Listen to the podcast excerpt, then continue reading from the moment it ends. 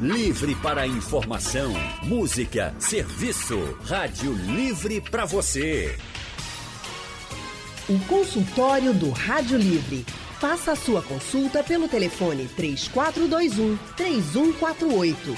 Na internet www.radiojornal.com.br. Imagine você ter um problema na pele e passar a sofrer preconceito. É isso que acontece com milhares de pessoas. E uma das doenças que mais geram discriminação é a psoríase. E esse estigma com pessoas com problemas de pele é o tema do nosso consultório de hoje. Quem está com a gente aqui é a doutora Márcia Horowitz. Doutora Márcia é médica dermatologista e professora de medicina da Faculdade Tiradentes. Doutora Márcia, muito boa tarde e seja bem-vinda ao consultório do Rádio Livre. Boa tarde, ouvintes. Muito obrigada pelo convite. Estou aqui à disposição de vocês. A gente fica muito feliz com a senhora aqui com a gente. E nossa outra convidada é a também médica dermatologista, doutora Isabela Ferreira da Costa. Doutora Isabela atualmente é preceptora da especialização em dermatologia da Santa Casa de Misericórdia do Recife e também tutora do curso de medicina da Faculdade Pernambucana de Saúde. Doutora Isabela, muito boa tarde. Seja bem-vinda ao consultório do Rádio Livre. Boa tarde a todos. Boa tarde, Anne. Boa tarde, Márcia. É muito legal estar aqui hoje, né? Colaborando aí em trazer um pouco de esclarecimento para a população. Nós ficamos muito felizes também em tê-la com a gente aqui no nosso consultório. Já vou começar com a senhora. Doutora Isabela, quais as doenças de pele que mais geram preconceito, que mais esses pacientes reclamam e relatam de preconceito? Então, como você mesmo estava falando, a gente tem muitas doenças de, de acometimento cutâneo que acabam levando a esse quadro de preconceito. Uma delas, uma, uma das principais, é a psoríase, até por ser uma doença muito comum, né, prevalente aqui no nosso meio. Então, ela acaba sendo uma das mais comuns. Mas também temos o vitiligo, por exemplo, alguns tipos de alopecia, como a alopecia areata, que alguns pacientes também é, falam que sofrem muito preconceito. E a que tipo de preconceito que eles relatam, doutora? É, por exemplo, na psoríase é muito comum a pessoa ter aquela descamação, né? Tem umas lesões é, que são vermelhas, descamativas, e essas escamas acabam caindo. Então, há muitos pacientes falam que têm vergonha ou sofrem preconceito quando vão à praia ou à piscina, já que algumas pessoas acham que pode ser sarna ou alguma coisa contagiosa, né? É também comum no ônibus ter um afastamento quando você percebe que a pessoa se afasta de você porque você está lá com aquelas lesões aparentes, né? Na psoríase, as lesões tendem a ser predominantemente em placas, então são placas vermelhas, descamativas, elas chamam bastante atenção. Então acabam levando a pessoa a usar roupas compridas, a se isolar para não mostrar e não sofrer nenhum tipo de preconceito. No caso de outros problemas na pele, como o senhor falou, vitiligo e outros, também é assim? As pessoas se afastam, olham de uma forma diferente, aquele olhar que já é discriminatório?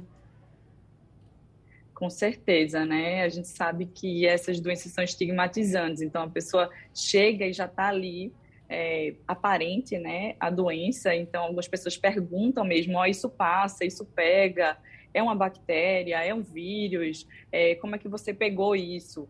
Né? Então, eu, é comum até os pacientes relatarem que estão cansados de explicar que a doença não é contagiosa e que não tem nenhum tipo de causa é, específica. Não acontece por um motivo só. Ela tem vários motivos associados. Como a senhora falou da psoríase, amanhã, gente, é o Dia Mundial da Psoríase e uma das grandes lutas é esse combate ao preconceito e aí, já explicando, a psoríase é uma doença inflamatória, mas não é contagiosa. Eu já vou passar aqui a conversa também para a doutora Márcia. Doutora Márcia, já que muita gente pergunta sobre as causas dessas doenças de pele, no caso da psoríase, por que a psoríase aparece? Por que as pessoas têm essas manchas? Algumas pessoas né, têm essas manchas que são da psoríase, que descamam. Por que ela se desenvolve? A psoríase é uma doença bastante prevalente. Se a gente for parar para pensar, é de 1 a 3% da população mundial né, que vai ter essa doença. Por isso que é tão importante esse dia né, de conscientização das pessoas. é, sobre essa doença, que é uma doença, na realidade, que ela é multifatorial, quer dizer, tem vários fatores envolvidos. Existe realmente o lado genético, mas não é só isso. Então, o paciente precisa ter a predisposição genética, mas também os fatores ambientais que a gente chama. O que é isso? Né? Seria a relação dele assim com ansiedade, muitas vezes, né? Com algumas outras. A gente sabe que a psoríase está é, ligada também com a hipertensão, o colesterol aumentado. Então, tem vários fatores, né? Estilo de vida, é, que vão levar o paciente a desenvolver essas lesões também. Banhos quentes podem favorecer o aparecimento, o desenvolvimento da psoríase? Olha, banhos quentes podem realmente é, ressecar ainda mais a pele, né? Isso pode acabar piorando, porque na psoríase, às vezes, o único tratamento que a gente precisa fazer é apenas uma hidratação na pele, se for uma psoríase leve. Então, banhos quentes podem piorar, fumo. É, a exposição solar, na realidade, ela pode até ajudar, né? A psoríase, a gente pede até para o paciente é, expor um pouco. Então, o sol, a não ser que seja muito. É, uma exposição muito grande que faria piorar, se não, pode até melhorar. Né? Fatores como ansiedade, estresse, tem re realmente relação é, com a piora do quadro. E uma coisa também que piora muito seria o paciente coçar as lesões, fazer atrito, porque nas lesões de psoríase, é, elas se comportam assim. Quando a gente faz algum atrito, algum trauma na pele, elas acabam inflamando mais. Entendi. Elas podem aparecer, essas manchas, elas podem aparecer em que partes do corpo? Assim, pelo menos em quais partes elas são mais comuns? Olha, elas acabam sendo mais comuns até nas áreas cobertas, porque, como eu falei, elas podem melhorar até um pouquinho mais com o sol, mas é bem comum a gente ter placas no cotovelo, joelho, mas algumas pessoas têm uma forma que dá na região da, da planta do pé, da palma das mãos. No couro cabeludo também é bem frequente. É, existe uma forma de psoríase também nas dobras, que aí é até mais difícil de dar o diagnóstico. Então, assim, basicamente em várias áreas do corpo, né? É, mas quando elas ficam mais visíveis, é, são realmente nos cotovelos, joelhos, nas, nas, acaba, acaba tendo lesão também, podendo aparecer nas pernas e nos braços. Doutora Márcia falou até do couro cabeludo, deixa eu chamar agora a doutora Isabela. É, homens que usam barba também pode ter psoríase lá no, na região do rosto, onde está a barba? Com certeza, também pode acontecer. Na verdade, a psoríase pode acontecer em qualquer lugar do corpo. É, então, qualquer área, seja pilosa ou não, pode apresentar psoríase. Em qualquer Inclusive idade as também? unhas, né? Como a gente falou. Em qualquer idade também? Ou tem uma faixa etária em que é mais comum? pode acontecer também em qualquer idade, desde o bebezinho, quase recém-nascido, dos primeiros meses de vida, até a idade é, mais avançada. Os idosos também podem apresentar. Ô, doutora Isabela, como é que é esse tratamento? O tratamento da psoríase, por exemplo, a pessoa vai deixar de ter essa mancha ou ela vai ter que aprender a conviver? Então, na verdade, a psoríase não tem uma cura definitiva, um remédio único que a pessoa tome e fique curada.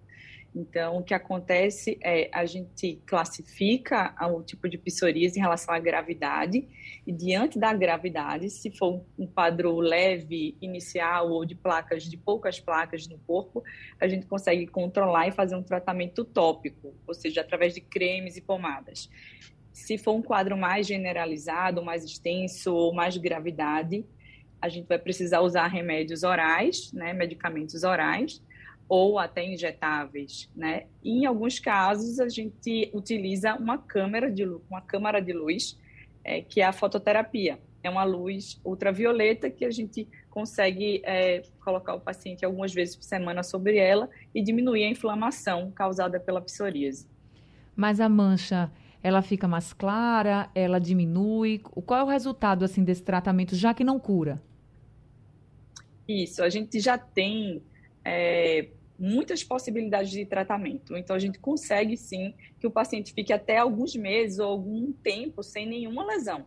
Então, aquela mancha pode desaparecer totalmente com o tratamento correto. O que a gente não consegue fazer é tratar definitivamente para que nunca mais volte. Então, isso pode acontecer. Pode acabar tendo uma nova crise em algum momento e voltando a ter lesão.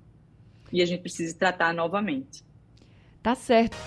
Consultório do Rádio Livre hoje falando sobre doenças de pele e preconceito também. Nós estamos conversando com a médica dermatologista, doutora Isabela Ferreira da Costa, e também com a médica dermatologista, doutora Márcia Horowitz.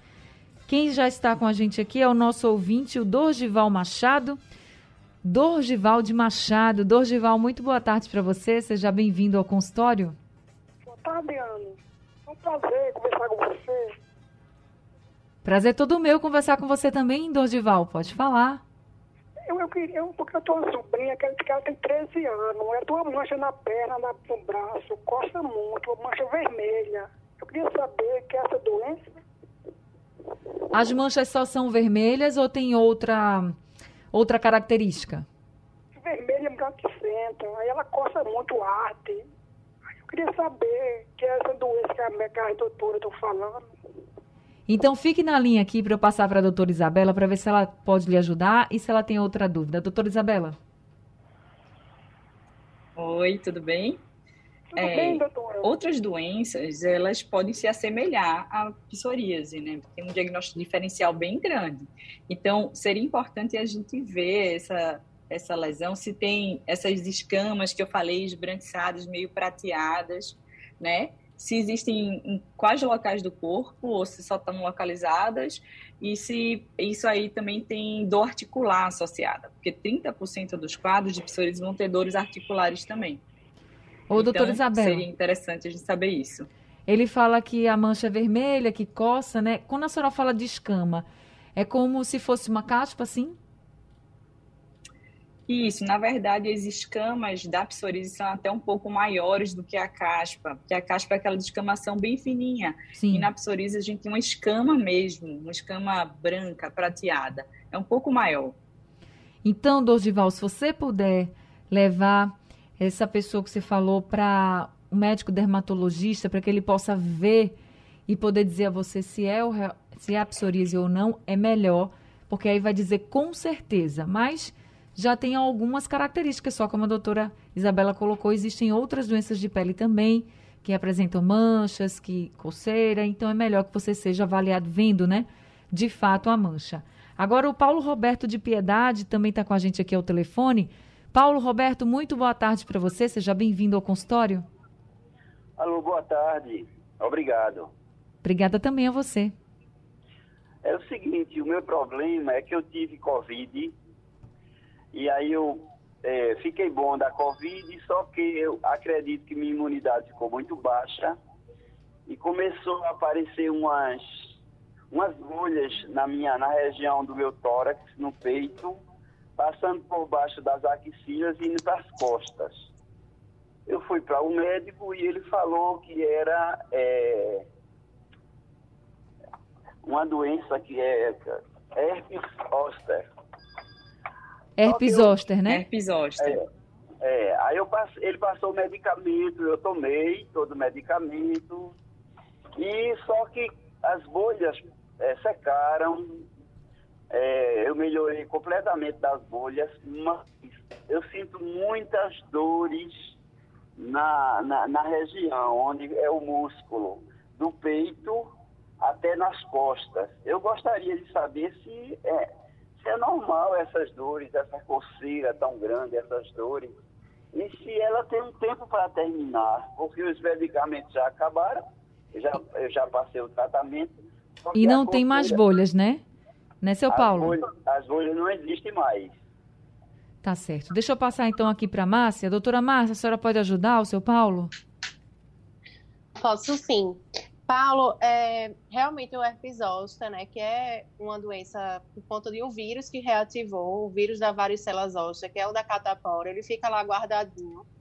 E muitas vezes uma queda da imunidade, um estresse maior, realmente ele pode reativar, né? E aí realmente ele dá essas bolhas e muita dor, uma dor que incomoda bastante, porque é uma inflamação no nervo.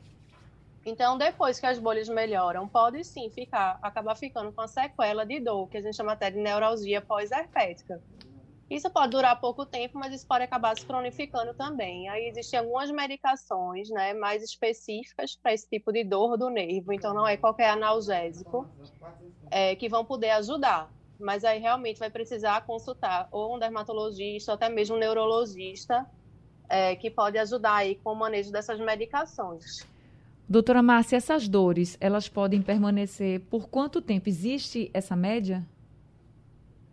Não, elas podem realmente ficar crônicas, realmente, assim, para o paciente, né? Às vezes até, é, elas podem até ficar bem intensas, então o ideal é ele procurar realmente esse, essa ajuda médica é, para ver isso, assim, porque quanto mais cedo a gente medica para dor, né, é, acaba que tem menos chance até dela cronificar, então é importante esse acompanhamento.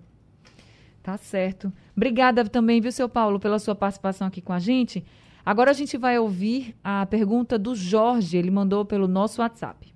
Boa tarde, Anne Barreto, boa tarde às doutoras aí. É, doutoras, eu tenho esse problema e realmente é, é muito ruim. Né? Já fui diagnosticado há uns 4 a 5 anos e é uma coceira muito inconveniente, né? É, o médico na época me passou o propiodato de clobetazol e eu vinha passando, mas agora já não sei se não está servindo mais. A senhora teria alguma sugestão aí de algum medicamento para que eu possa passar, pelo menos para a mancha, né? Se acabar, que é muito feio, aquele escamoso na perna. É ruim demais. Boa tarde a todos. Boa tarde, viu, seu Jorge? Muito obrigada por ter mandado aqui sua pergunta para a gente. Doutora Márcia, o que, é que você pode dizer para o Jorge? Olha, Jorge, essa medicação é uma medicação realmente muito comum dos pacientes chegarem usando, que é o clobetazol. Só que essa medicação é um corticoide de altíssima potência. Então, assim, a gente evita muito o uso desse corticoide, porque a gente sabe que quando retira ele, pode ter um efeito como se fosse rebote, né? E como, por ser um corticoide muito, muito potente, ele pode dar estria na pele, pode deixar a pele mais fina. Então, chega uma hora que ele não vai ajudar. Se realmente tem muita lesão, o ideal é ser avaliado por um especialista, né, para a gente avaliar o grau dessa psoríase e escolher alguma outra medicação que realmente não tem efeito rebote, que não tem efeito de depois de um tempo não é, dar mais o resultado, tá? Então, é importante realmente essa avaliação com o médico dermatologista. Então ele precisaria voltar para ver se trocaria a medicação. Isso, precisa voltar, porque inclusive essa medicação é uma das medicações que a gente até evita o uso. É, Isabela pode até falar também um pouquinho sobre isso, né? Que é, é um corticoide de alta potência, que é, é, aquela medicação assim, que chegar no balcão da farmácia, é que o farmacêutico vai dar, é o que o vizinho vai indicar, mas que ela tem vários efeitos colaterais. Então, mesmo que ele tivesse bem da doença, a gente trocaria essa medicação. Entendi. O Jaziel Rodrigues de Beberibe está com a gente ao telefone. Jaziel, muito boa tarde, seja bem-vindo ao consultório. Boa tarde. Ah, deixa eu pegar um gancho aí, mas é, é coisa de pele também, não vamos não sair da pele não. Sei bem. É, dia 12 de outubro, eu estava sem camisa e a minha esposa viu um, tipo um, um caroço nas minhas costas, mais ou menos tamanho de um limão. Eu fui ao posto e a médica disse que era um linfoma e pedi uma ultrassom de partes mole e tal, só que eu estou aguardando ser chamado para fazer essa ultrassom. E, assim, eu fui informado que pode ser câncer ou não. Aí, assim, esse linfoma, se for câncer, aquele, aquele que nasce cabelo, o meu não está nascendo esse, esse tal desse cabelo. Eu não estou com medo não, sabe? Até porque o câncer não me cansa não, sabe? Porque eu tenho muita fé em Deus. Eu só queria saber se isso pode ser câncer ou não. É um caroço é um caroço, é. é. Agora sim, eu vim, falar que, que ele pode ser de massa e de nevo. Agora, qual é o que nasce o cabelo? É o de nevo ou de massa? E quando nasce cabelo, pode ser o câncer ou não? O seu tem cabelo? Não tem. Certo.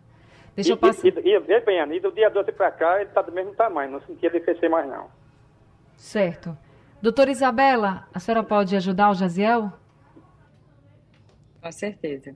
Jaziel, na maioria das vezes, essas tumorações que a gente vê, é, que, são, que a gente toca e ela é molinha, a gente consegue é, ver os limites dela, ela fica bem regular, elas são benignas. É, as tumorações malignas, elas tendem a ser invasivas, então elas ficam bem feias logo, sabe?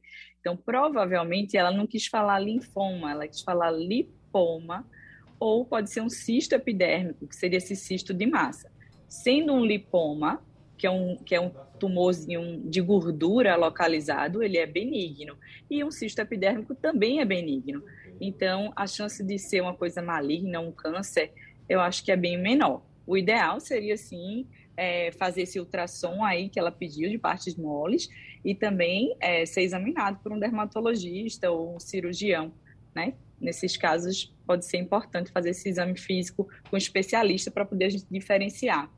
Ô, doutora Isabela, e essa questão que ele falou de ter cabelo, não ter cabelo, isso vai influenciar em algo? Então, o cisto epidérmico, ele normalmente ele tem um orifício central, que é justamente um orifício onde tinha um pelo ali, né, que acaba, que acaba se exteriorizando o conteúdo dele, de massa, para fora, né, da pele. Algumas pessoas, a maioria delas, não tem essa exteriorização, então fica ali encistado. E por isso que fala isso, tem pelo, não tem pelo, mas é, o lipoma, no caso, não tem pelo associado. Tá certo. A gente vai continuar respondendo as perguntas dos nossos ouvintes. Consultório do Rádio Livre hoje falando sobre as doenças de pele e também sobre o preconceito que as pessoas que têm doenças de pele sofrem, né? Uma dessas doenças é a psoríase. Amanhã é o Dia Mundial da Psoríase e é um dia também de muita alerta sobre esse preconceito que as pessoas têm com quem tem a psoríase, as marcas na pele, aquelas marcas vermelhas que descamam, que coçam, que doem. Só para a gente ter uma ideia, 5 milhões de brasileiros vivem com psoríase, de acordo com a Sociedade Brasileira de Dermatologia. É muita gente vivendo com psoríase, é uma doença de fato comum, que incomoda, mas que tem tratamento para amenizar os sintomas. As manchas até podem sumir, mas podem voltar também. O importante é tratar. Aí eu pergunto à doutora Isabela, essa discriminação toda atrapalha o tratamento? Com certeza, Anne.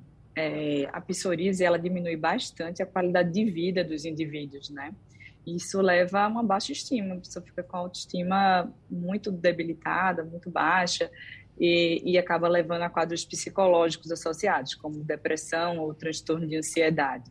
Então, muitos pacientes, eles relatam isso, entendeu? Depressão ou uso de medicação é, para o controle do humor, porque se dizem muito baixo astral, por causa da doença. Então, toda vez que aparece uma lesão, a pessoa acaba ficando com a autoestima mais baixa e aquilo acaba atrapalhando o andamento do tratamento, pois ela acaba desistindo mais vezes de fazer o medicamento ou acaba não indo atrás do médico e dizendo, ah, nada resolve, então vou desistir.